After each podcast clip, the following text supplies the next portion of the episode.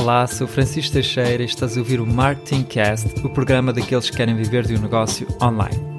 E esta semana estive à conversa com a Filipa Maia. A Filipa é Mindset e Brand Coach, ou seja, ela ajuda principalmente mulheres a lançar ou a expandir o seu negócio. E o mais interessante é que ela faz isto tudo remotamente. Mas isto acontece apenas nos dias de hoje, porque há cerca de dois anos a Filipa tinha uma carreira bem sucedida na área da Engenharia Química, área na qual ela é doutorada. E neste episódio ela conta-nos a sua transformação. Espero que esta história te inspire. E como sabes, estou apaixonado pela parte psicológica nos negócios e, portanto, aproveitei o facto da Filipa ser Mindset Coach para lhe fazer algumas perguntas nesse sentido. E sem mais transição, bora lá ouvir a nossa conversa. Olá, Filipa, bem-vindo ao podcast. Olá, Francisco. Queria te perguntar se te podes apresentar, falar um pouco de ti, também sobre o teu projeto. Sim, claro. Então, eu sou a Filipa, sou Mindset e Brand Coach. O que é que isto significa? Basicamente, eu trabalho com mulheres, uhum. não exclusivamente, mas a maior parte das quais está a iniciar o seu próprio negócio, o seu próprio projeto, ou então já tem o seu projeto, mas, mas está a querer uh, dar um boost, avançar, fazer, fazer crescer, evoluir para um próximo nível. Uhum. E eu dou apoio a essas, a essas mulheres na expansão do seu negócio, com tudo que isso envolve, não só com trabalho de estratégia, eh, e é por isso que, que, não, me, não me intitulo de business coach. No fundo, é uma espécie de business coaching, mas é mais do que isso. Uhum. Uh, e se calhar vamos falar de algumas coisas aqui mais para a frente na conversa, mas na minha opinião, não, o trabalho a fazer-se neste sentido nunca pode ser só de estratégia, porque hum, há muitas outras coisas que influenciam o nosso sucesso e os nossos resultados, e a parte do mindset está sempre aqui muito presente, porque se tivermos uh, bloqueios internos a impedirem-nos de avançar, não é, não é a melhor estratégia do mundo que, que vai resultar connosco. Tem de se desbloquear primeiro essas coisas para depois então aplicar sim as estratégias certas e conseguir avançar. É verdade que hum, ter a boa mentalidade é, é, super importante. Também pode ser difícil hum, fazer face às críticas. Eu acho que tu também tens um podcast onde falaste do medo do julgamento, por exemplo. Sim. Podes explicar, por exemplo, assim, alguns aspectos que tu encontras mais frequentemente nos teus clientes? Podes partilhar, assim, alguns bloqueios? Sim, claro. Olha, esse o medo do julgamento é logo um que está sempre muito presente, principalmente com pessoas que estão em fases mais iniciais. Quem já está numa fase um bocadinho mais avançada de negócio já não, já não encontra tanto este medo, mas ele às vezes ainda surge quando, mesmo que a pessoa já esteja com o seu negócio a andar se, se, se por vezes quiser fazer alguma coisa nova ou alguma coisa assim diferente. Mas esse o medo daquilo que os outros vão pensar é sempre um assim bastante presente.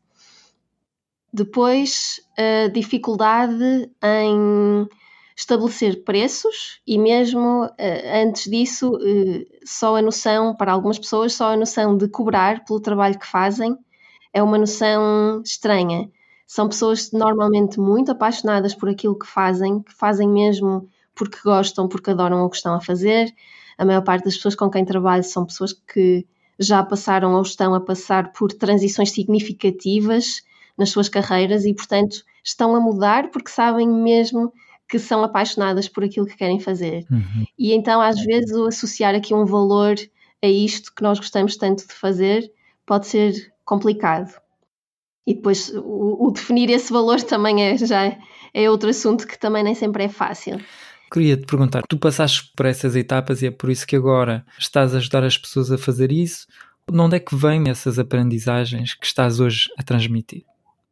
Sim, olha, vem de vários sítios. Uhum. Vem da minha própria experiência, sim, claro, muito, vem muito daí de sim, eu também eh, passei por, por muitas das coisas com que ajudo outras pessoas, não, não, não digo todas, mas por muitas das coisas eu já passei. Não vem só daí, claro, vem de, vem de muito estudo, vem de numa perspectiva do coaching, não é? Não, a minha experiência só não chega, muito pelo contrário, a minha experiência muitas vezes nem sequer entra na equação mas há ferramentas de coaching que podem ser usadas para ajudar as pessoas a, a ultrapassar esses bloqueios. Uhum. Mas uma coisa que eu também partilho sempre logo com as minhas clientes e partilho aqui também é que hum, o meu trabalho não é só coaching, portanto, há uma componente de mentoria, em que há muito aqui a minha própria experiência, há uma componente de consultoria também, porque estamos a falar da construção de um negócio, então também há uma transmissão de, do conhecimento que eu tenho nessa área. Por isso, não é um processo estritamente de coaching, mas no fundo estas, estas três componentes, coaching, mentoria e consultoria. Por isso há várias ferramentas que me permitem ajudar pessoas a ultrapassar certas questões e certos bloqueios. Uhum. Como é que tu conseguiste construir a tua audiência? Porque tu começaste mesmo uhum. zero, agora tens um podcast, tens um canal no YouTube também, tens o teu blog, comunicas bastante. Como é que construíste essa tua audiência? Sim, olha, então vou-te contar aqui um bocadinho mais pormenorizadamente o meu percurso, principalmente aqui na parte da comunicação. Sim. Então eu comecei a comunicar com um blog que criei em 2016. Comecei a comunicar entre aspas, porque na altura este blog era anónimo, portanto eu comunicava, mas não comunicava, porque ninguém sabia quem eu era na altura. Hum. Mas foi aí que eu comecei a mover-me aqui no mundo da comunicação no digital e porquê que esse blog era anónimo? Exatamente pela questão que estávamos a falar há um bocadinho, pela questão do medo do julgamento, por medo daquilo que os outros iriam pensar, principalmente as pessoas que me conheciam. E esse medo sempre esteve muito presente na minha vida, mesmo, mesmo fora da área dos negócios, foi um medo que me acompanhou sempre durante muitos anos, desde que consigo lembrar-me. Uhum. E em 2016 a motivação para começar este blog foi o facto de eu ter começado a escrever ficção. Então, eu em 2015 descobri uma, uma grande paixão que, que, tenho pela escrita de ficção. Eu já lia muito, toda a vida li muito, os livros sempre me acompanharam, mas eu nunca pensei que pudesse escrever. Uhum. Sempre só li e nunca me passou pela cabeça que, que eu fosse capaz de escrever um livro. Isto porquê? Porque o meu background é puramente científico. Eu sou engenheira química de, de formação, tenho um doutoramento e trabalhava como cientista de desenvolvimento farmacêutico. E eu sempre tive muito presente que hum, eu era uma pessoa que tinha muita facilidade para as ciências, que não era nada criativa, sempre tive uma mente assim muito lógica e analítica, então eu achava que não era nada criativa que áreas assim mais criativas não eram de todo compatíveis uh, comigo. Então eu gostava de ler porque gostava de mergulhar no mundo das histórias, mas eu achava que criar toda uma história assim dentro da minha cabeça seria impossível para mim, porque eu pura e simplesmente não me via como uma pessoa criativa. Quando em 2015 eu decidi, uh, por uh, não sei o que é que desceu sobre mim, mas eu decidi começar a escrever uma história.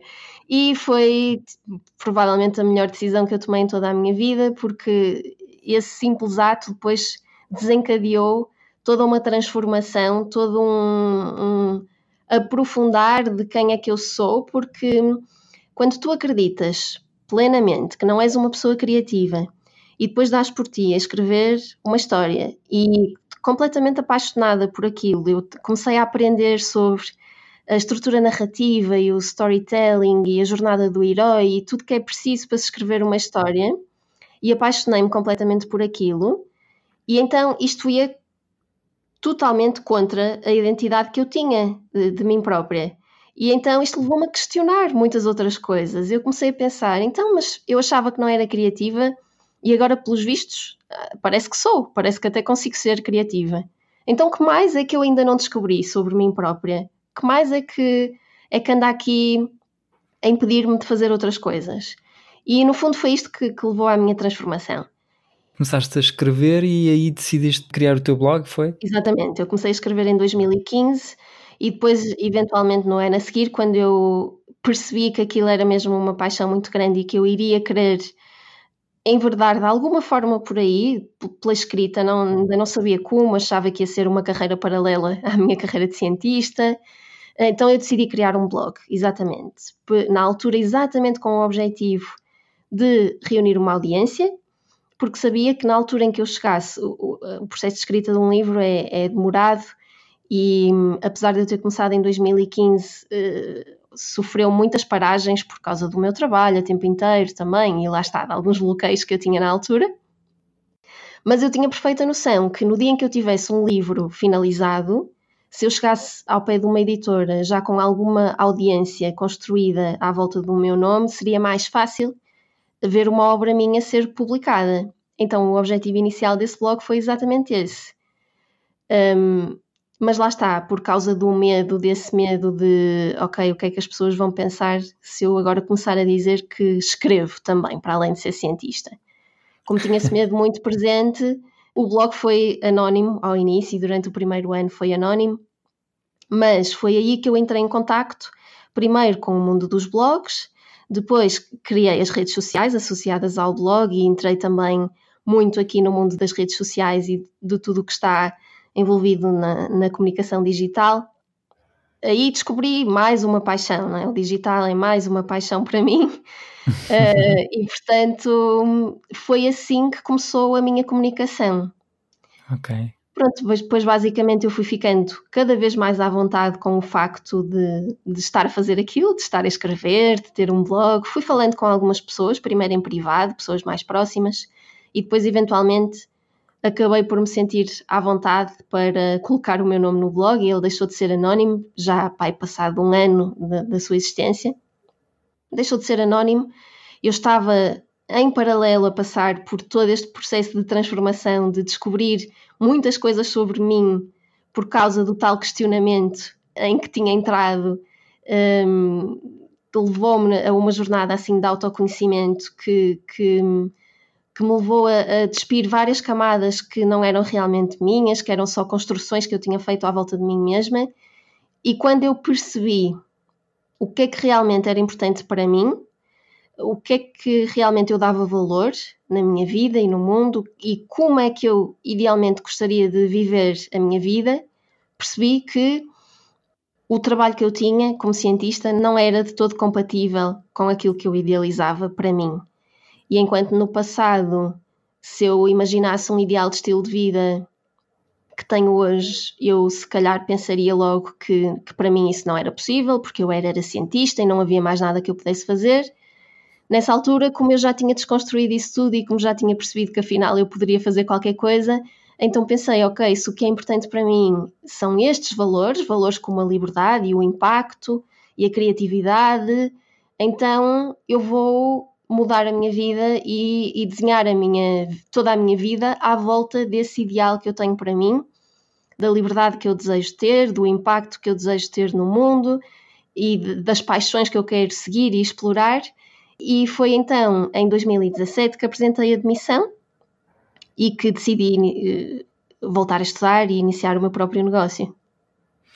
Portanto, foi assim um, uma jornada de autoconhecimento, como estavas a uhum. dizer, em que certo dia pensaste naquelas crenças todas que tinhas e que não se verificaram, que podias realmente fazer outras coisas. É, é mesmo interessante. E depois, a propósito do dia em que tu decides despedir-te para montar o teu negócio, já sabias o que é que ias fazer ou não? Nem por isso, sabes? Existiam algumas hipóteses dentro da minha cabeça. Eu uhum. sou uma pessoa com muitas paixões, com muitas coisas que que me interessam mesmo muito. Eu adoro estudar e, portanto, eu adoro estudar várias áreas. E quando eu me despedi, ainda não sabia exatamente o que é que eu ia fazer. Eu já sabia algumas coisas. Por exemplo, eu já estava inscrita num curso de marketing digital, porque mesmo antes de ter decidido despedir-me, eu já tinha decidido fazer esse curso. Eh, na altura, no início, mesmo no início, quando me inscrevi no curso, era por causa do blog e porque, entretanto, tinha alimentado mesmo este interesse no, mundo da comunicação digital e queria fazer crescer o meu blog. Então, quando me inscrevi no curso de marketing digital, o objetivo era esse, era fazer crescer o meu blog. Entretanto, depois, quando decidi despedir-me, como já estava inscrita nesse curso e como o digital é uma das áreas que me apaixona, decidi manter esse curso e fazer esse curso. Uhum. E apercebi-me que, uma vez que já estava inscrita nesse curso, seria talvez o primeiro caminho assim mais fácil. E porque também já tinha estudado muito por mim própria, por causa do blog e das redes sociais do blog, já tinha eh, bastantes noções de, de, de redes sociais e, de, e do digital. Achei que seria o primeiro passo assim mais fácil. Mas havia outras coisas que eu gostava muito de fazer. gosto muito da área do design também, apesar de, nunca ter eh, investido em formação nessa área, é uma área que me apaixona Depois colocava-se também como uma hipótese vir a trabalhar no mundo editorial, lá está, porque os livros também me apaixonam e porque eu queria continuar a escrever, então há alguma espécie. Viver só da escrita para mim ainda era um bocadinho implausível, mas alguma, algum outro tipo de trabalho na área do mundo editorial poderia também ser uma hipótese. E todo esse tempo estava lá eh, presente, no, lá, bem aqui no, no fundo de mim, uhum. bem lá enterrado, a possibilidade do coaching, que era uma área que eu achava que, que gostaria de, de perseguir. Mas na altura este pensamento do coaching vinha associado a um, a um, sentimento muito forte de síndrome do impostor. Eu achava que ainda não tinha o que era preciso para ser coach, o que quer que, seja que, que, que fosse preciso, ou que eu achasse que era preciso na altura, mas eu achava que era preciso ser-se uma pessoa muito experiente, com muitos conhecimentos, muita, muita experiência de vida, então eu achava que ainda não tinha aquilo que era preciso. Então eu sempre que eu pensava nessa hipótese, eu pensava automaticamente, não, mas, mas quem sou eu para ser coach? Não, não faz sentido. Uhum. Mas era uma hipótese que eu via para o meu futuro. Particularmente, eu também expliquei isto num vídeo que tenho no canal, num, num vídeo em que falo de, da minha jornada até me tornar coach. Ao início, eu pensava em ser health coach, porque a nutrição é outra das áreas que me apaixona e porque tem uma base mais científica do que, por exemplo, um business coaching, um life coaching, né? E como eu vinha de uma área de ciências, então estava ali um bocadinho mais próximo da minha zona de conforto do que outros tipos de coaching, né? Tenho uma base científica, tenho uma série de conceitos científicos que eu consigo compreender facilmente. Então, o health coaching era o que estava na altura, na minha perspectiva, mas assim mais a médio prazo. Então, na altura, a ideia foi essa: foi construir um negócio na perspectiva de, de ser freelancer, o mais fácil e mais rápido seria na área do marketing digital e depois, eventualmente, mais tarde, transitar para a área do, do health coaching. E então foi isso que eu fiz, depois acabei por fazer isso. Aliás, eu quando me despedi, eu iniciei logo um estágio num, numa startup, um pequeno estágio de, de três meses, não remunerado, como content manager, para começar a ter contacto, isto eh, paralelamente ao tal curso em que eu já estava inscrita de marketing digital. Então comecei esse estágio e, como percebi que ia ter mais tempo livre, entretanto, porque decidi despedir-me, inscrevi-me também numa pós-graduação na Escola Superior de Comunicação Social, uma pós-graduação em Branding e Content Marketing, que também adorei. Uhum. Então, os primeiros meses foram isso: foi o estágio não remunerado, muitas formações, portanto, a pós-graduação, o curso, que era aos fins de semana. E depois, no ano a seguir, em 2018, lá está, em março, eu lancei então os meus serviços eh, de freelancer muito rapidamente eu percebi que não ia ser por ali, que aquilo não me ia realizar e que não ia aguentar muito tempo a fazer estritamente serviços de freelancing de, de marketing digital. E foi então que voltou a vir à superfície a hipótese do coaching, não é? Uhum. E porquê é que não gostavas de ser freelance? O que é que era mais difícil? Foi encontrar clientes? Era gerir os clientes? Não, olha, eu não te sei, eu não te sei explicar muito bem, mas não teve a ver com a questão de encontrar clientes, teve a ver com o trabalho em si, ou seja, mal eu consegui os primeiros clientes e enquanto eu estava a fazer o trabalho para esses clientes, eu sentia alguma insatisfação ao fazer aquele trabalho. Ou seja, uhum. é uma área que me apaixona, eu adoro aprender sobre marketing digital, adoro tudo o que envolve esse meio, mas a execução não, não não me satisfazia totalmente, percebes? Não é que desgoste, aliás, eu faço uh, praticamente tudo o que está relacionado com a minha comunicação no digital e adoro. Fazer para outros não me satisfazia totalmente, não me realizava. Então eu percebi que não ia sentir-me realizada fazendo apenas esse tipo de trabalho. Estou a perceber. Um, estava aqui a pensar, tu depois de teres despedido, fizeste vários cursos. Uh, Sentiste vontade de fazer aqueles cursos por causa do síndrome do impostor ou porque ainda querias aprender mais coisas?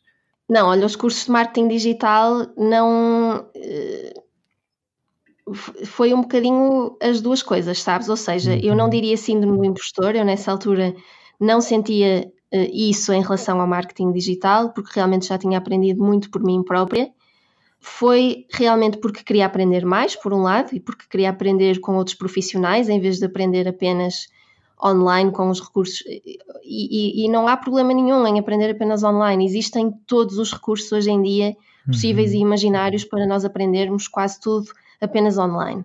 Não era isso, mas eu senti essa necessidade de aprender através do contacto com outros profissionais. Por outro lado, havia também uma crença que estava presente em mim, que era eu vinha de um mundo em que tu precisavas de um, de um canudo para fazer qualquer coisa, não é? Ou seja, um mundo muito académico e eu ainda tinha aquela noção de que sem um diploma, digamos assim, não és nada, estás a perceber? Uhum. Eh, por causa da área de onde eu vinha. Isto não é válido para muitas áreas, vai continuar, há de sempre continuar a ser válido para algumas áreas. Há áreas que nunca se vão poder livrar dessa vertente académica e mais formal, mas noutras áreas isto não é válido. Mas era a realidade que eu conhecia. Então eu trouxe um bocadinho esse mindset comigo até, até mais tarde me ter conseguido livrar completamente dele. Então houve aqui um bocadinho dessas duas coisas. Ótimo. Reparei que tu comunicas mais para mulheres. Porquê é que decidiste fazer isso? Foi uma forma de encontrar o teu nicho? Ou sentes que há realmente assim uma diferença entre homens e mulheres que decidem empreender? Olha, eu não te sei dizer explicitamente se existe assim uma grande diferença ou não, porque honestamente eu nunca trabalhei com homens. Eu, todas as minhas clientes até hoje foram mesmo mulheres, mesmo antes da minha comunicação ser mais direcionada para mulheres, porque quando eu era freelancer não tinha uma comunicação assim tão dirigida a mulheres, era mais uh, indiferenciada, e mesmo assim, mesmo nessa altura, as, as minhas únicas clientes foram todas mulheres. Por isso não te consigo dizer assim explicitamente sim, existe uma diferença ou não, não existe. Eu acredito que exista diferenças, aliás, uhum. nós temos uh, estatísticas hoje em dia que nos traduzem alguns tipos de comportamento e de tendências que são diferentes para homens e mulheres. Por exemplo, eu gosto muito de partilhar com as minhas clientes uma estatística, eu não consigo agora referenciar de onde é que é esta estatística, mas que está relacionada com a procura de emprego e com eh, como é que um homem e uma mulher, em média, reagem quando leem um anúncio para um emprego e aquilo que pensam que têm relativamente àquilo que é requisitado para um determinado emprego é totalmente diferente. A avaliação que fazem das suas próprias competências. Então, só por aí temos indicação de que podem existir, em médias, e, e obviamente há sempre exceções, mas que podem existir algumas diferenças. Uhum. Não acredito que isso me impedisse de trabalhar com homens de todo, porque aqui o que é importante são as ferramentas e são os conhecimentos e as ferramentas aplicam-se tanto a homens como a mulheres, as ferramentas do coaching e, e de outras áreas, e o conhecimento sobre a construção de um negócio é igual para um homem e para uma mulher. Por isso, apesar de, eu acreditar que sim, talvez existam algumas diferenças, não, não penso que isso me fosse impedir de trabalhar com homens. Honestamente, sim, foi uma decisão que teve a ver com o meu nicho. Achei que seria benéfico para mim reduzir o meu nicho. Tenho uma imagem visual que é, à partida, mais atrativa para mulheres do que para homens, mas honestamente foi também muito intuição. E eu também defendo muito que nós devemos ouvir a nossa intuição, não esquecer nem pôr de parte totalmente a estratégia, mas quando a nossa intuição nos diz para seguir um determinado caminho, então por algum motivo será. E na altura foi quando eu estava um, a trabalhar no meu, no meu segundo site, no site do meu podcast, e estava a escrever os conteúdos para esse site, e por algum motivo saía-me tudo no feminino, saía-me tudo assim, apesar de, do, do meu outro site, o inicial, estar indiferenciado, naquele, na escrita desses conteúdos vinha-me tudo automaticamente no feminino. Eu depois decidi parar e, e, pensar um bocadinho porquê que isso estava a acontecer e de facto senti a minha intuição a dizer-me que eh, esta marca e estes conteúdos em específico são para mulheres. Então decidi dar ouvidos a isso e, e seguir, uhum. seguir essa, essa vozinha. Ótimo. Um, queria te perguntar, lá está, quem são assim as tuas clientes? Tu dizias que são pessoas que querem lançar o seu negócio ou que já têm um negócio mas podes explicar assim mais em, em, que ramo é que elas vêm, se também são coaches, que tipo de serviço é que elas têm uh, e como é que te conhecem também. Sim, claro. Olha, como eu já disse, são todas mulheres, uhum. são das mais variadas idades, não tenho assim uma gama de idades mais predominante. Uhum. Curiosamente, apesar de abrangerem várias idades, a maior parte não são mães, e eu acho que isto também tem muito a ver com o meu tipo de comunicação, porque eu também não sou mãe, então. Então, imagina, dicas que eu dê num vídeo do YouTube eh, sobre gestão de tempo, por exemplo. Como eu não sou mãe, as dicas que eu dou estão muito mais apropriadas para a vida de uma pessoa que também não é mãe, por exemplo, não é? Então, se calhar uma mulher que é mãe vai ouvir aquelas dicas e não lhe vai fazer sentido nenhum e vai, vai me ignorar completamente. Então, uma coisa que eu tenho reparado é que é isso: a maior parte das minhas clientes não têm filhos, apesar de serem de, de, de várias idades. Uhum. Muitas vivem fora de Portugal, não todas, mas só tenho uma cliente que não é portuguesa, mas muitas vivem fora de Portugal. Em termos de áreas de atuação, muito na área do desenvolvimento pessoal, portanto, coaching e, e não só, um, outros serviços dentro da área do desenvolvimento pessoal e do desenvolvimento espiritual, áreas criativas também. Acho interessante aquilo que estavas a dizer a propósito de facto tu não te seres mãe, etc. E portanto as pessoas que te seguem também não terem filhos. Se calhar é porque as pessoas querem trabalhar contigo porque se identificam contigo, com as tuas crenças, os teus valores. Queria te perguntar assim, se acreditas que a tua audiência, a tua comunidade uh, segue as tuas crenças e os teus valores e se for o caso, quais crenças e valores é que são esses?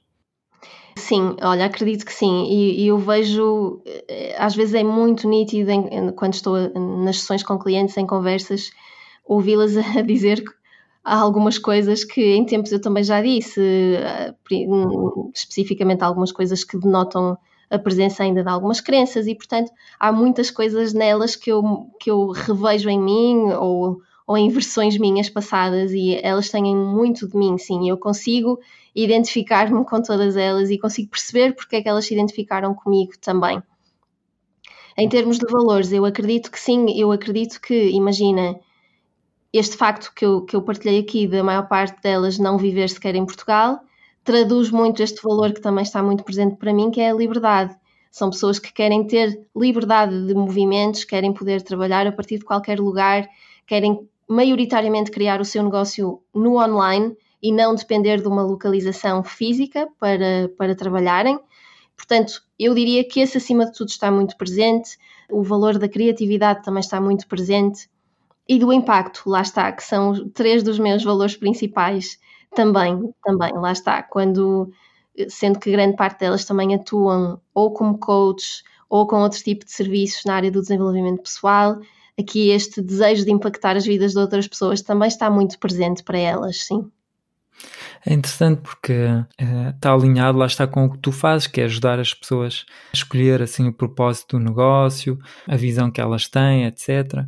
Dessa forma, como tu fizeste, consegues então construir uma comunidade de pessoas que têm esses valores e essas crenças, portanto é mesmo interessante. Tu dizes que tens clientes no estrangeiro, portanto os teus cursos são mais online e não presenciais, imagino. Que tipo de curso é que tens? Sim, eh, eu, o meu negócio neste momento é 100% online. Já tive algumas coisas assim presenciais, mas neste momento não tenho nada. É mesmo tudo online. Em termos de, de serviço, eu tenho bem mais serviços do que, do que cursos. Eu tenho, para te explicar aqui um bocadinho, eu tenho um curso online, um único curso que é totalmente online e self-paced, portanto, cada pessoa que compra esse curso faz ao seu ritmo e obviamente pode entrar em contato comigo, mas não depende de mim para nada, portanto, a venda do curso, a realização do curso, os resultados do curso não dependem de mim para nada, a pessoa consegue chegar lá sozinha, que é um curso de escrita livre para autodescoberta e que leva a, a pessoa, através de um processo uh, bastante estruturado e com bastantes exercícios de escrita, a descobrir exatamente quais é que são os seus valores individuais, que para mim devem ser a base de tudo na nossa vida. Nós vivermos de acordo com os nossos valores é a, a chave para uma vida feliz e realizada. Portanto, esse curso é muito importante. É a única coisa que tenho assim, sem a minha interferência, digamos assim. Depois o que eu tenho são serviços de coaching que funcionam tanto a nível individual como em grupo. Portanto, para te explicar um bocadinho, tenho dois processos diferentes de coaching. Um que está muito focado no business, mas nunca é apenas criação de negócio. A vida desenrola-se todo ao mesmo tempo. E muitas vezes os nossos negócios, principalmente quando são marcas pessoais e quando são mulheres que trabalham exatamente na área do desenvolvimento pessoal, os seus negócios está muito relacionado com outras áreas das suas vidas. Portanto, este processo de coaching nunca se foca a 100% no negócio, há sempre outras componentes que avançam em paralelo, não só a parte do mindset, das crenças, como todo o equilíbrio, todo o bem-estar. Por exemplo, eu acredito cada vez mais, e tanto por aquilo que tenho observado em mim como nas minhas clientes, que o sucesso dos nossos negócios depende não só da nossa estratégia e da nossa visão, e também das nossas crenças e do nosso mindset, lá está, como já tinha dito há pouquinho, mas também de outra coisa muito importante que é a autoestima, a autoconfiança, a autocompaixão, porque hum, tudo isso, todos esse, esses aspectos eh, relacionados com o bem-estar, afetam a forma como nós nos comportamos. E a forma como nós nos comportamos afeta os resultados, afeta as ações que tomamos dentro do nosso negócio e, logicamente, isso afeta os nossos resultados. E, portanto, eu acabo por trabalhar muito estas temáticas da autoestima e da autocompaixão com as minhas clientes. Apesar de, de delas me procurarem eh, sempre, em 95% dos casos, com objetivos de negócio, nunca, nunca ficamos por aí. Portanto, esse, esse é um dos processos que tenho. Uhum. Depois tenho um, um, processo de coaching estruturado. Este negócio é muito individualizado e é muito adaptado à fase de negócio em que a pessoa se encontra. Portanto, a pessoa pode estar, pode ainda nem ter começado e estar a construir tudo do zero, pode estar numa fase inicial, pode estar numa fase já avançada e querer crescer mais, portanto, é altamente individualizado para aquela pessoa e para a situação daquela pessoa. Tem um outro processo que é estruturado, portanto, que é, que é, é fixo, não é individualizado para cada pessoa, que está relacionado com a criação de uma visão para o futuro. Ok? E isto pode ser para pessoas que querem criar o seu próprio negócio ou não. Este programa está direcionado mais para pessoas que que ainda não descobriram muito bem o que é que querem para a sua vida e está construído de forma a que cheguem ao fim do processo com uma visão clara daquilo que querem para o seu futuro e com próximos passos que devem tomar para o conseguirem. Estas são as duas formas como trabalho individualmente com pessoas. E depois tenho um programa de grupo que está a decorrer neste momento e que provavelmente abrirá inscrições mais hum, a seguir ao verão, provavelmente, que está muito relacionado também com o autoconhecimento, com crenças, com a autoestima e que tem zero foco em negócio. Portanto, é mesmo só para focar em autoconhecimento, autoestima e eliminar de algumas crenças, assim, mais comuns. Uhum. E este programa funciona em grupo, ok? Uhum. Mas sempre tudo online, não é? Sempre Esse tudo online, 100% online, sim, okay. sim, sim. Só para completar, Sim. estou prestes a lançar também um novo programa de grupo, que é o meu programa de criação de marca, que eu tenho feito até hoje em formato individual, com pessoas, eh, portanto, one-on-one, -on -one, e que vou, estou a transformá-lo agora num programa de grupo e que também vai arrancar a seguir ao verão, programa de criação de marca, ehm, mas desta vez vou, vou abrir um formato em grupo. Okay. E é isto.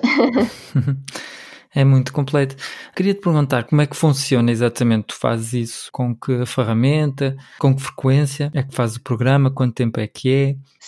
Sim, eles são todos um bocadinho diferentes, não é? Há aqui vários, vários serviços diferentes e são todos um bocadinho diferentes. Então, só para dar aqui uma noção, o coaching individual com mais foco em business funciona numa base semanal. Portanto, eu encontro-me semanalmente com a pessoa utilizamos uma ferramenta de videoconferência, né? pode ser qualquer uma, neste caso eu uso o Zoom, que acho que é a que funciona melhor, uhum. e então semanalmente temos o nosso, o nosso encontro e estamos cada uma na sua parte do mundo uhum. e em sua casa, na maior parte das vezes, a falar e a trabalhar nos objetivos dessa pessoa.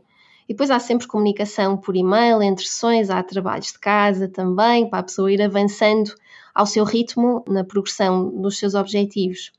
Por exemplo, aquele programa que eu estava a falar para pessoas que ainda não têm uma visão clara para o seu futuro, é um programa que eu gosto de fazer mais espaçadamente. por exemplo, sessões de duas em duas semanas, porque é um, um processo que está muito associado com muita reflexão, muito olhar para dentro, muito pensar em coisas que se calhar a pessoa nunca pensou e isso nem sempre é fácil de fazer. Uhum. E então às vezes é preciso a pessoa tirar mais algum tempo para pensar mais um bocadinho. E então aí funciona mais numa base de, quinzenal, né? que reunimos-nos apenas de 15 em 15 dias.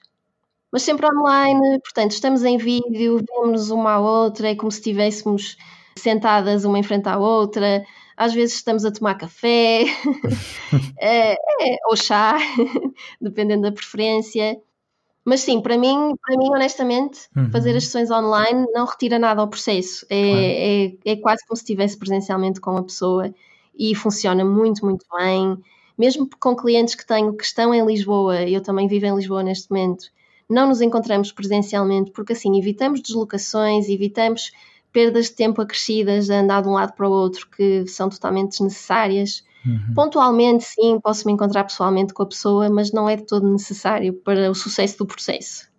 Também acredito imenso nisso. Somente tenho programas online, até porque eu estou a viver em Paris, portanto pois. não, dava, não, não, não rendia. Tipo, eu ia ter que ir cada vez à casa das pessoas. Ou...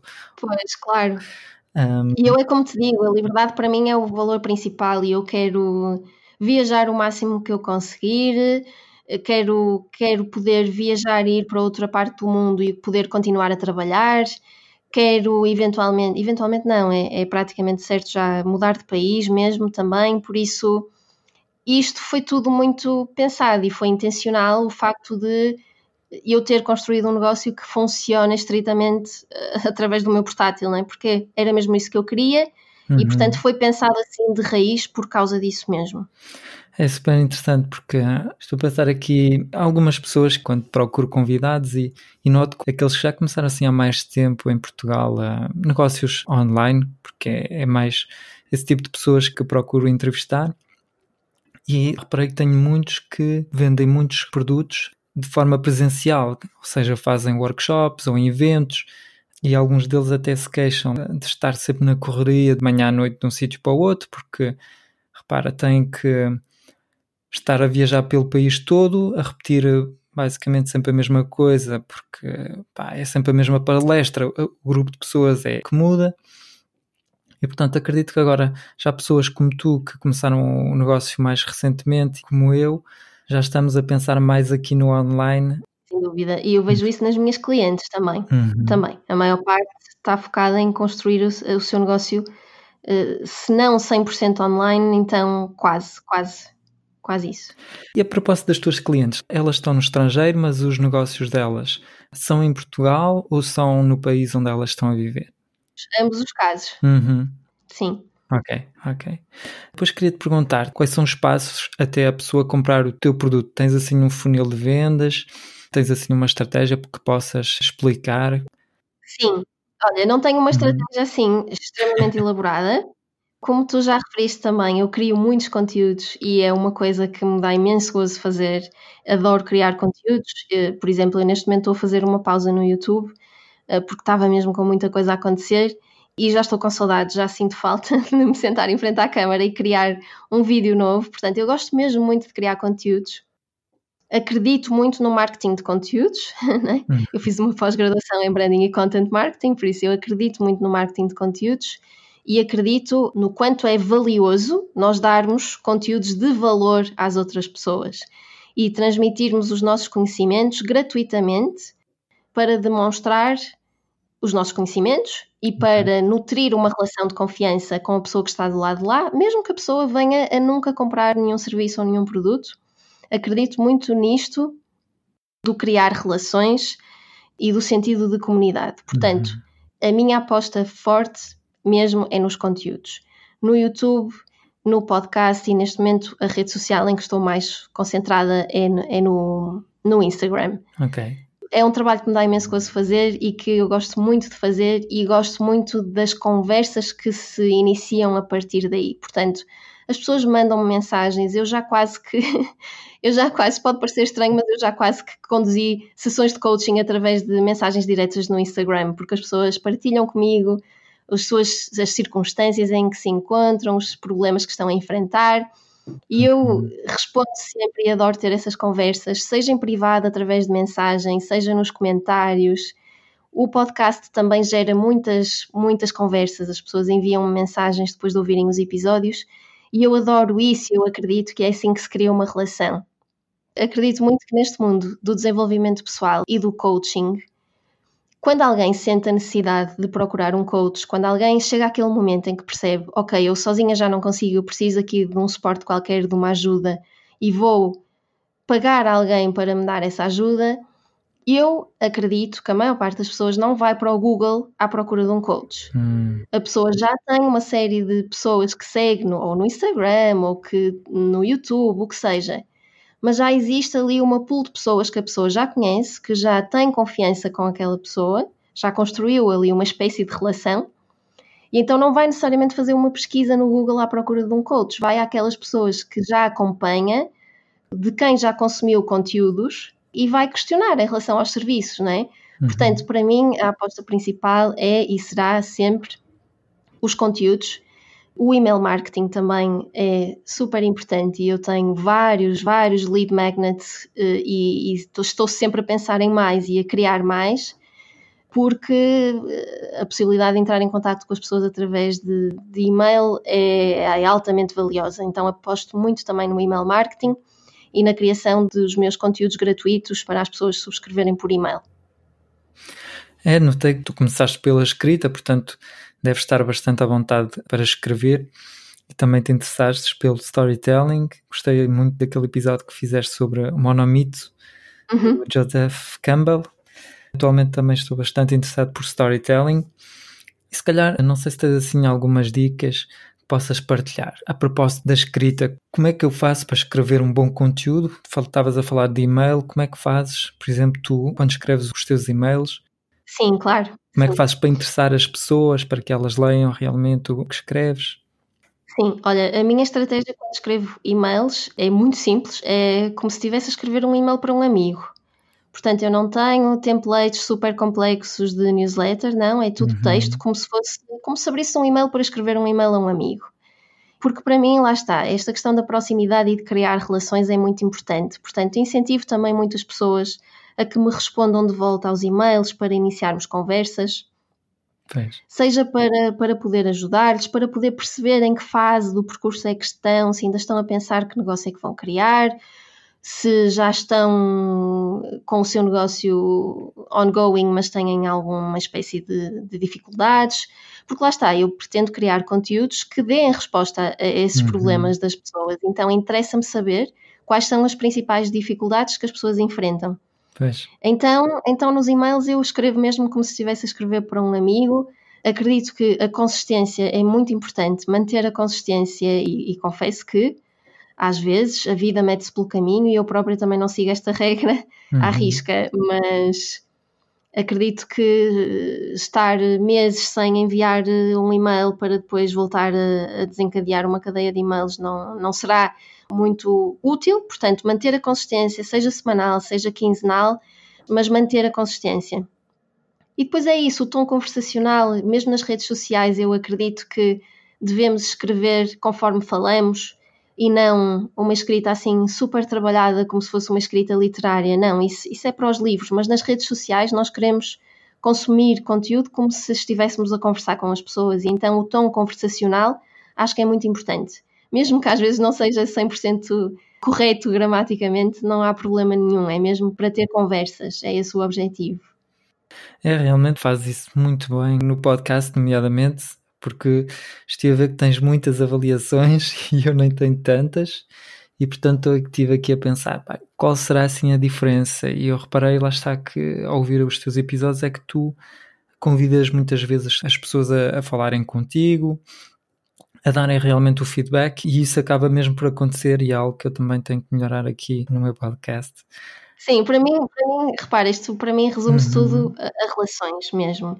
E é como te estava a dizer há bocadinho, eu, eu não estou a conversar com uma pessoa, seja por e-mail ou por mensagem, na expectativa que aquela pessoa vá comprar um serviço meu ou um produto uhum. meu ou algo do género. Não. Eu quero mesmo é criar as relações independentemente do que eu possa ter para retirar daí ou não. Até porque é, são estas conversas que muitas vezes geram ideias também. Às vezes as pessoas dizem, partilham um problema comigo e eu penso automaticamente, ou seja, aquela pessoa pode nunca vir a comprar nada uh, uhum. que eu tenha para vender. Mas eu penso, se esta pessoa está a partilhar este problema, é porque com certeza existem mais pessoas com este problema. Então, se eu criar, por exemplo, um vídeo a dar a resposta a este problema, várias pessoas vão ter interesse. Então, só por aí eu retiro valor destas interações que tenho com as pessoas. Exatamente. E, e posso também dar valor. Ou seja, se eu conseguir, numa conversa através de mensagens no Instagram, ajudar a pessoa a orientar-se de alguma forma em relação a um problema, essa pessoa, lá está, pode nunca vir a comprar nada mas se um amigo for ter com ela e disser: Olha, estou à procura de um coach, conheces alguém que, que, que seja assim bom, uhum. essa pessoa vai se lembrar com certeza da conversa que teve comigo por mensagem e se calhar vai dizer o meu nome à pessoa que está à procura de uma recomendação, não é? Mesmo que nunca tenha trabalhado comigo como cliente dos meus serviços. Então, estas relações são, são, eu acho que são a coisa mais importante que podemos criar nas redes sociais, com os nossos conteúdos, porque há sempre coisas boas que vêm daí. É mesmo interessante porque repara, muitas vezes quando pensamos em empresas, que é esquecido é que as empresas comunicam só one way, tipo, é, elas dizem o que têm para dizer, mas não estão ali a criar uma, uma conversa é. e tu promoves uma conversa como um amigo, falas nos teus e-mails de forma assim mais natural, mais entre aspas normal. Uhum. Portanto, pode ser aqui mesmo algo de uma excelente dica. Uhum. Queria-te perguntar aqui, tu dizias que tens um, uma coach, ainda tens e como é que encontraste e como é que ela te ajuda? Como é que funciona esse formato de coaching? Olha, sim, ainda tenho. Há mais de um ano que estou a trabalhar com a mesma coach uhum. e eu tenho eh, esta opinião muito vincada que todos os coaches devem ter um coach. Eh, já para não dizer que todas as pessoas deveriam ter um coach, mas pronto, eu acho que todos teríamos benefícios a tirar de, de de um processo de coaching. Mas mais especificamente para os coaches, eu acredito que se nós não continuarmos a desenvolver-nos como pessoas, então os nossos serviços também não vão evoluir, porque lá está, são questões de desenvolvimento pessoal em que o nosso trabalho está intimamente ligado com a nossa evolução enquanto pessoas. Uhum. Eu estou com esta mesma coach há mais de um ano, não tenciono terminar tão cedo, não digo que vá, que vá ser ela a minha coach para sempre, não, pode haver alturas da vida diferentes em que nós queiramos trabalhar áreas diferentes, mas eu nunca mais me imagino sem ter um coach ou uma coach. E quando eu iniciei este processo foi especificamente por, com objetivos de negócio também. Portanto, okay. foi naquela altura em que eu comecei a perceber que ser freelancer não ia satisfazer-me totalmente e, portanto, foi quando eu percebi, ok, este síndrome do impostor em relação ao coaching vai ter de desaparecer porque é mesmo isto que eu quero fazer com a minha vida, então eu vou precisar de ajuda para conseguir fazer isto. E foi nesse momento em que eu decidi realmente enverdar pela área do coaching, mas não me sentia ainda totalmente preparada, que decidi procurar a minha coach. E encontrei-a uh, por referência de outra pessoa.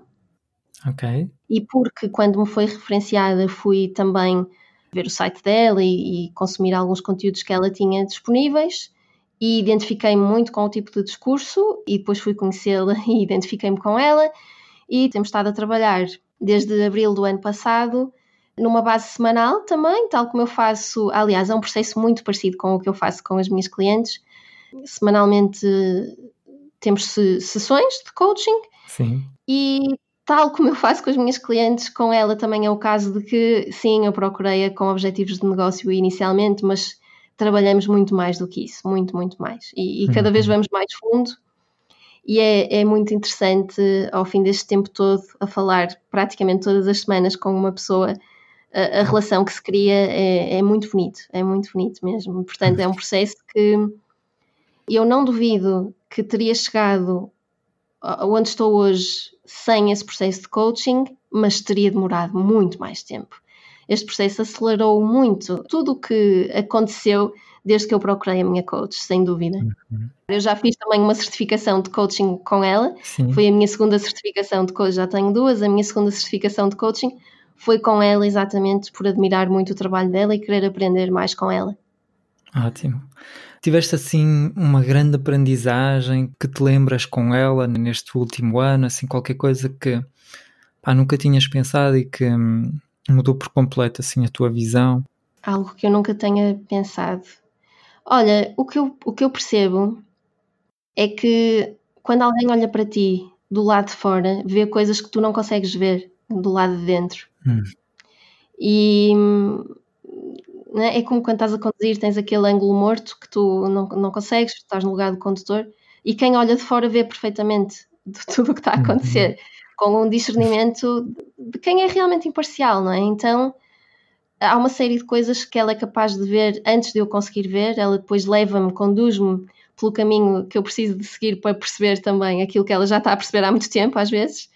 Mas no fundo é isso. E eu acho que a principal coisa que eu, que eu aprendi com ela, eu sou uma pessoa muito mental, como, como já referi, uhum. e sou muito de fazer.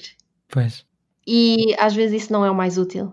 Às vezes o parar traz muitos mais benefícios do que estar sempre a fazer, fazer, fazer. e então tenho aprendido também muito isso com ela, que não é preciso estar sempre a fazer coisas, que às vezes temos só que parar para deixar as coisas virem ter connosco, porque se continuarmos em movimento, as coisas querem vir ter connosco, mas nós não deixamos, porque estamos sempre um passo à frente. Uhum. Então, às vezes, quando paramos e simplesmente deixamos fluir, é que acontecem as coisas assim mais bonitas e mais inesperadas e mais magníficas.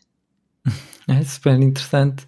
Estou aqui a fazer o podcast e também queria lançar aqui um canal no YouTube e pensei, bem, eu não consigo fazer as duas coisas ao mesmo tempo. E depois, quando estive a ver o teu trabalho, e pensei, pá, a Filipe, ela consegue fazer o canal, consegue fazer o podcast, ainda tem as clientes, tanta coisa que ela faz, como é que ela se organiza para fazer isto tudo? É? Pois, olha, por isso é que, como eu estava a dizer há um bocadinho, tive que fazer uma pausa no YouTube, porque de facto, repara, eu tenho, eu tenho a minha agenda neste momento cheia de clientes, eu tenho o podcast, tenho o canal, uhum. vou fazer uma pós-graduação em Psicologia Positiva e estou também ao mesmo tempo estou a certificar-me como professora de meditação e é muita coisa, de facto. E uma das coisas que as pessoas me apontam realmente é que eu sou super organizada e que sou super produtiva, devo ter uma gestão uhum. de tempo maravilhosa para conseguir fazer tantas coisas. E sim, é verdade, mas às vezes esta gestão de tempo acontece com muito caos à mistura, sabes? Não é como quando nós quando nós dizemos que no Instagram as pessoas só colocam o lado bonito da vida e o lado feliz da vida. Claro. Aqui também é verdade, eu consigo fazer muita coisa, mas às vezes a casa está um caos.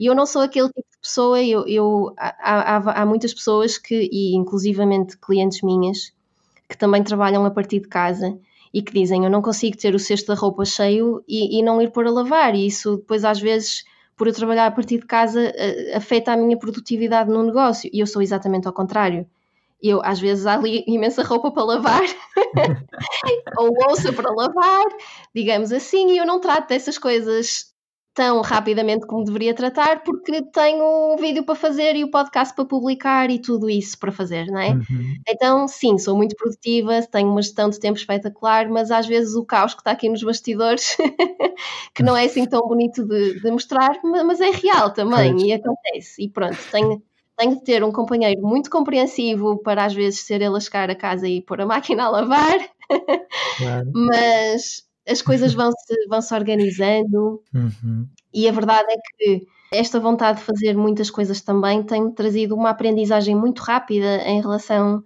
às várias frentes em que estou, em que estou ativa e portanto isso é super valioso. Mas depois lá está, fazer estas pausas também porque às vezes eu penso, será que devo continuar com o podcast e com o canal? Não é demasiadas coisas? Uhum. E então agora fiz a pausa no canal do YouTube e percebi que já sinto saudades de gravar vídeos, então percebi que não é para parar definitivamente com o canal, é algo que eu quero manter porque dá-me mesmo prazer a fazer. Então é isso, eu também acredito muito que quando tu és apaixonado pelas coisas e tens prazer ao fazer, não custa assim tanto ser produtivo, não custa assim tanto acordar de manhã e ir fazer as coisas porque tu gostas daquilo que estás a fazer. Então, quando descobres aquilo pelo qual és mesmo apaixonado, as coisas tornam-se um bocadinho mais fáceis. Claro. É, é, é, preciso menos esforço para fazer as coisas, até não é preciso nenhum, porque gostas mesmo de fazer aquilo. Uhum. O importante é que o que fazes é que ah, seja útil, lá está, para o teu negócio. Um, queria te perguntar aqui a propósito da organização. Se bem me lembro, tu dizes que tens uma organização onde defines objetivos de 3 em 3 meses. Também faço algo parecido e gostava de saber exatamente como é que tu te organizas, o que é que acontece assim de 3 em 3 meses na tua organização. Olha, neste momento a minha organização já está um bocadinho mais fluida do que os 3 em 3 meses. Por exemplo, eu neste ah. momento tenho todo o meu negócio uhum. planeado até o final deste ano. E tenho já um pré-planeamento do próximo ano inteiro. Em termos de produtos que vou lançar e de, por, por, exemplo, os programas de grupo que vou estar a conduzir em cada momento, isso já está tudo praticamente definido até ao final de 2020. Isto pode parecer um bocadinho obsessivo, mas eu trabalho bem assim. Uhum. Eu trabalho bem a pensar assim a médio prazo. Isto pode não funcionar para toda a gente. E eu vejo também nos processos com as minhas clientes que não funciona bem para toda a gente. Há pessoas que, se eu perguntar em coisas para 2020 não fazem ideia, nem querem saber neste momento, nem querem pensar nisso e está tudo bem. Uhum. Eu acho que cada um deve fazer aquilo que funciona para si e neste momento, para mim, é assim que funciona.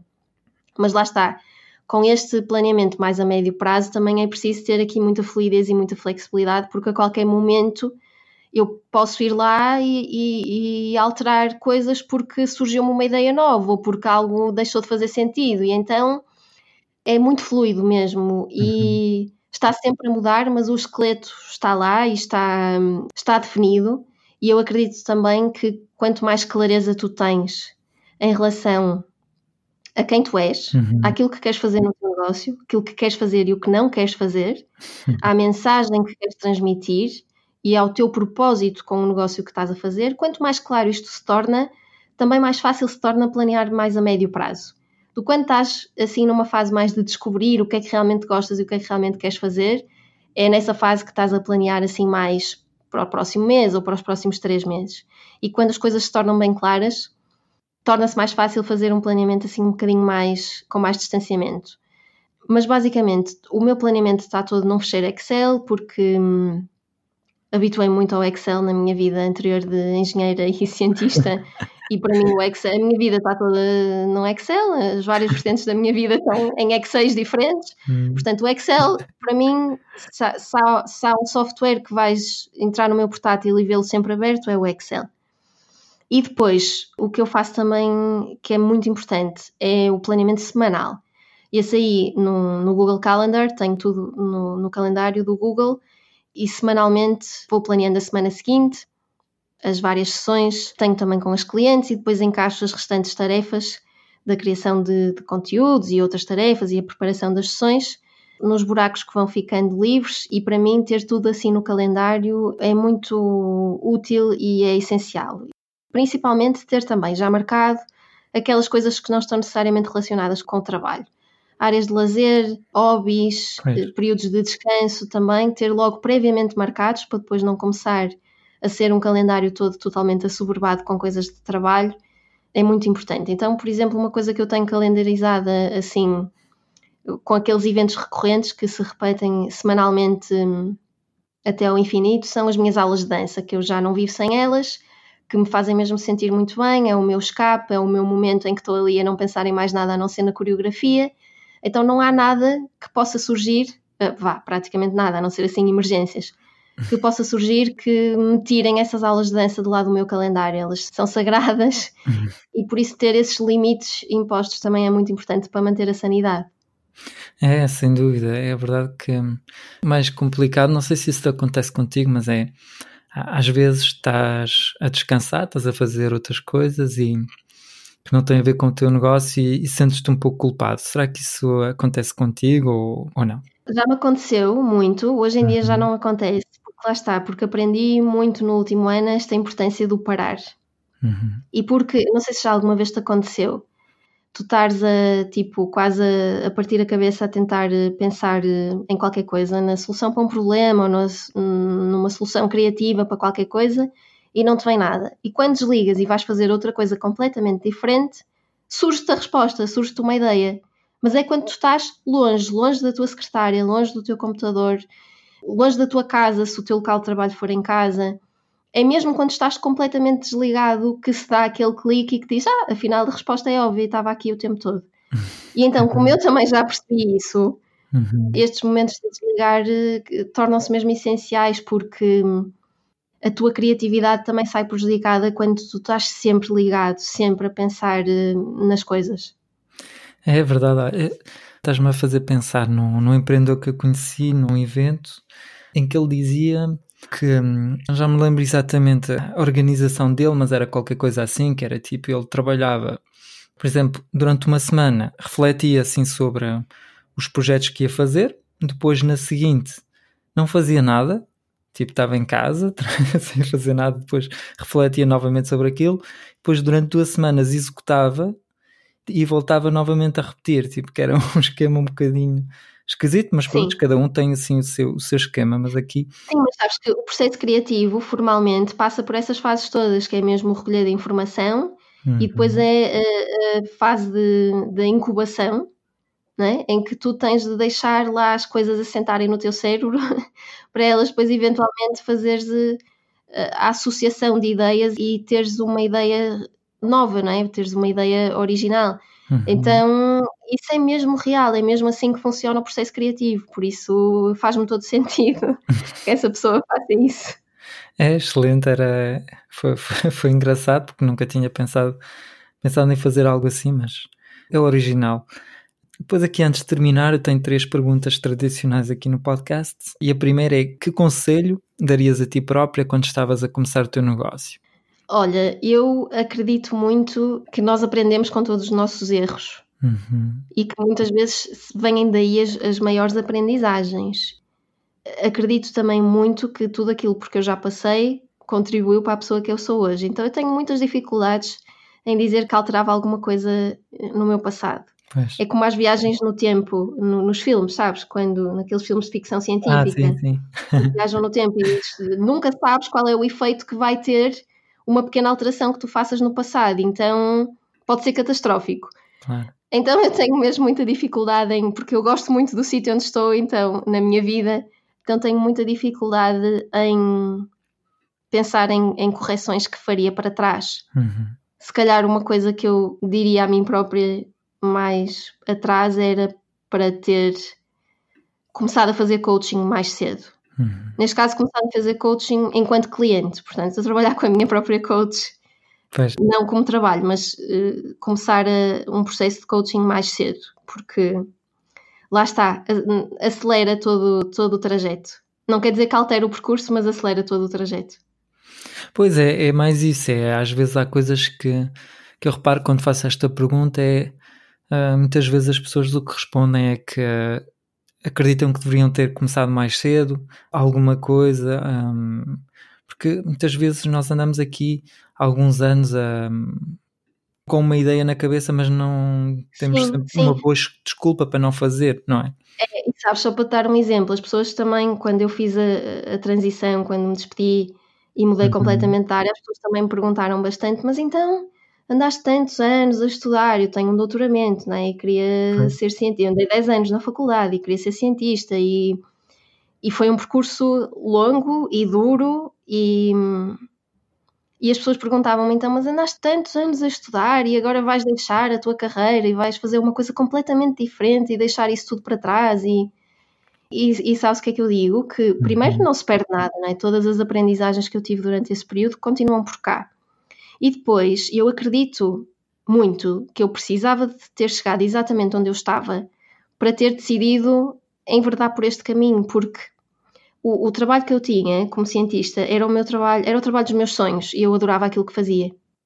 Então eu acredito que se não tivesse conquistado esse lugar na minha carreira anterior, eu se calhar ainda hoje estaria à procura desse lugar. Não é? E não estaria aqui onde estou hoje, estaria lá à procura ainda de conseguir ser cientista numa determinada área. E quando eu cheguei lá uhum. e pensei, consegui, este era o trabalho dos meus sonhos e eu consegui, estou aqui, está a correr bem, eu sou excelente naquilo que faço, ok, não é isto, vou partir para outra.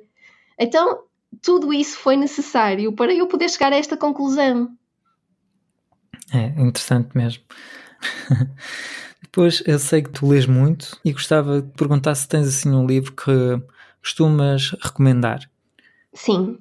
Olha, posso recomendar dois? Sim, sim. Força.